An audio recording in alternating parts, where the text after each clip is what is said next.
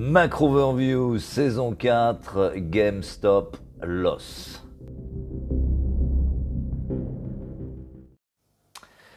Macro Overview, le retour, euh, les marchés en trois mots ce matin, bullish, bullish, bullish, bullish aux États-Unis euh, tout d'abord, où le Dow Jones a connu sa cinquième séance haussière d'affilée euh, vendredi.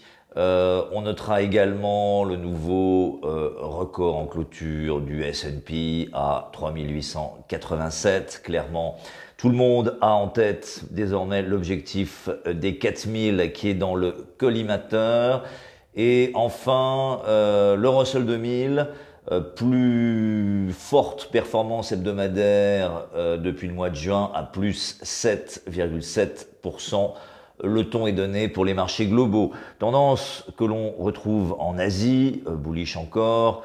Euh, le Nikkei est à plus 2% ce matin, Shanghai plus 1, euh, l'Australie plus 0,6, seule la Corée du Sud est légèrement dans le rouge suite au démenti apporté, apporté par ses constructeurs automobiles à une coopération sur les véhicules autonomes avec Apple. Mais globalement, un sentiment qui demeure très constructif et que l'on retrouvera en Europe euh, ce matin, dans la mesure où euh, les futures actions euh, sont largement dans le vert, de l'ordre de 0,7-0,8%, sans même parler des futurs américains en toile de fond, qui eux, le, le, futur Dow Jones est en hausse de 150 points. Donc climat très constructif, certainement aujourd'hui dans une semaine où, à part le CPI américain, il y aura peu de chiffres, donc une semaine technique, et les arguments techniques pour l'instant demeurent porteurs. Les marchés en trois chiffres maintenant. Euh, premièrement, 60, c'est euh, le niveau atteint par le pétrole Brent ce matin. Par-delà le côté chiffre rond, c'est notre objectif depuis plusieurs mois. On verra, euh, c'est un niveau naturellement stratégique ce qu'il faut faire juste après. Deuxième chiffre, 108. C'est le spread 2 ans, 10 ans américain, la fameuse courbe des taux. Euh, je rappelle qu'il y a 3-4 semaines de cela, on a dit que ce spread consoliderait à 100, il est effectivement revenu vers la zone des 90 et qu'il faudrait en profiter pour jouer la prochaine vague haussière vers les 130. Donc euh, on jouera cette vague haussière vers les 130, donc il y a encore du grain à moudre sur ce spread. J'en reparlerai également juste après, avec les implications que ça aura sur les bancaires notamment. troisième chiffre, 1,2050 c'est à peu près ce que vaut le dollar ce matin. Euh, c'est important parce que c'est pas tant qu'on est repassé de, l'autre côté de la barre des, des 1,20 contre euros. C'est surtout que le point dont on parlait la semaine dernière à 1,1950 a extrêmement bien fonctionné.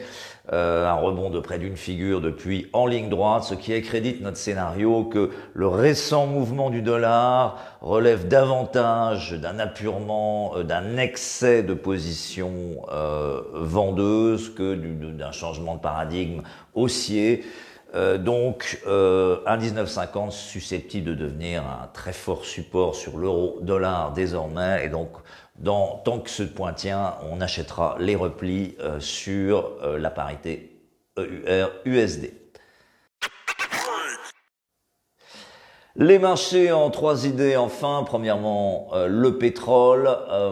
comme je le disais à l'instant, la zone des 60 pourrait susciter quelques velléités de prise de profit sur euh, le brut, euh, naturellement de manière au moins technique, dans la mesure où on vient directement en ligne droite, il y a quelques séances à peine des 55. Pour autant, dans le climat très constructif de l'heure, je pense qu'il faut euh, continuer à acheter les replis avec un objectif à 66.6 euh, et que l'on peut voir assez rapidement dans le climat actuel. C'est plus technique qu'autre chose, mais à garder donc euh, en tête, on ne prend pas les profits tout de suite sur les expositions pétrolières, actions ou euh, commodities directement. Deuxième idée, les bancaires, elles ont très bien performé la semaine dernière en Europe, de l'ordre de plus 8%. Euh, c'est lié naturellement au mouvement de courbe des taux euh, dont je parlais, euh, qui est une allégorie de tout ça. Si le spread 2 ans 10 ans américain va à 130, ce qui est mon scénario, euh, naturellement, les bancaires continueront à performer. Euh, donc, on continue d'acheter les replis. S'il y en a sur les bancaires, si on regarde euh, le l'indice Stock 600 banque, le SX7P, il y a une résistance forte, une sorte de triple top à 116. Si ce point est enlevé, on ira à 125, niveau sur lequel, pour le coup, on pourrait prendre quelques profits. Euh, troisième idée, euh, les small caps, j'en parlais, le Russell 2000, plus forte performance hebdomadaire euh, et très grosse surperformance par rapport aux large caps depuis le début de l'année. Nous continuons d'être surpondérés sur ce secteur et ça n'a rien à voir avec GameStop ou ce genre de choses. Il est évident que dans le contexte actuel, où on s'oriente vers un, un aboutissement des négociations sur le stimulus américain, le programme de soutien budgétaire, les small caps continueront surperformer, même si elles ont déjà largement surperformé. The trend is your friend and stay tuned.